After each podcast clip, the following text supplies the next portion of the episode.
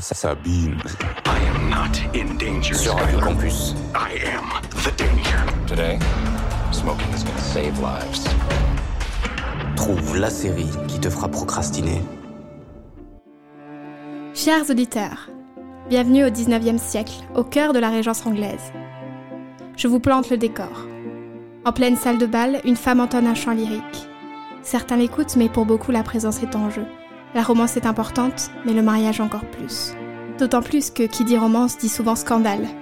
Je parle bien entendu de la série Les Chroniques de Bridgerton. Sortie en 2020 sur Netflix et créée par Chris Van Duzen, il s'agit d'une série genrée romance historique qui se base sur les livres éponymes de Julia Quinn.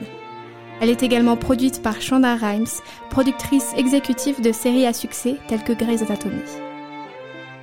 La série raconte l'histoire de la noble famille des Bridgerton, composée de 8 enfants et de leur mère. À ce jour, deux saisons sont sorties. Je vous propose tout de suite de plonger dans leur histoire. Dans la première saison, on suit l'histoire de Daphne Bridgerton, qui fait ses débuts sur le marché matrimonial de l'époque. Tout de même à la recherche du véritable amour, elle se fait très vite remarquer et la reine elle-même la désigne comme le diamant de la saison, ce qui la met au devant de la scène. Cependant, à travers les balles, elle peine à trouver son bonheur, car son frère Anthony lui met des bâtons dans les roues en se montrant très possessif et contrôlant. Daphné perd espoir face au découragement de ses prétendants. C'est alors qu'elle décide de s'allier à Simon, duc de Hastings, qui lui voit dans cette alliance un moyen de fuir le devoir matrimonial qu'on lui affuble. Dans la deuxième saison, c'est Anthony, le fameux grand frère un peu trop protecteur et très caractériel, le protagoniste. Il décide de se mettre lui-même sur le marché matrimonial et de se trouver une femme avec des caractéristiques bien spécifiques. Plus question de véritable amour, mais plutôt d'une liste de courses à ce stade. Avec son égo surdimensionné, son léger machisme et ses exigences, c'est très facile de le détester. Mais à travers le personnage de Kate Sharma, on finit par percevoir la véritable nature de ses intentions. Seule chose que je n'ai pas précisée et qui fait acte de fil rouge dans les deux saisons, c'est le personnage de Lady Whistledown. Une mystérieuse écrivaine qui rédige à chaque nouveau scandale une sorte de journal qui fait beaucoup parler de lui au cœur de la société anglaise du 19e siècle. Tous les personnages de cette série sont intéressants, car ils ont tous une histoire et une personnalité propre.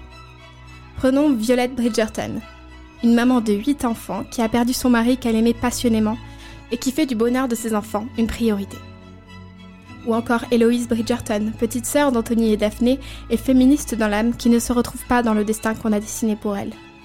Edwina et Kate Sharma, deux demi-sœurs très liées qui partagent une histoire difficile et s'en sortent toutes les deux avec des caractères opposés et pourtant aussi forts l'un que l'autre malgré les apparences. Ou encore la reine, elle aussi éperdument amoureuse de son mari, qui lui n'est pas mort mais gravement atteint de ce qu'on comprend être la maladie d'Alzheimer. Une reine qui veut bien offrir sa grâce à quiconque montre que son cœur est sincère et bon. J'aime énormément cette série et j'ai vraiment hâte de voir la suite.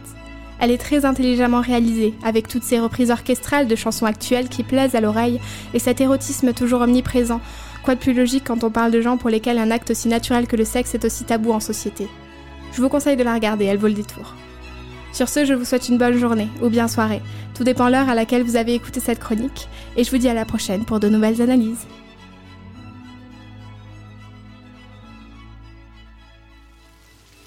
He made you believe that you needed to be without fault in order to be loved, but he was wrong. Should you need any proof of the matter, then, then look just here. I am tired of pretending. And I cannot continue acting as if I as if I do not love you. Because I do. I love all of you.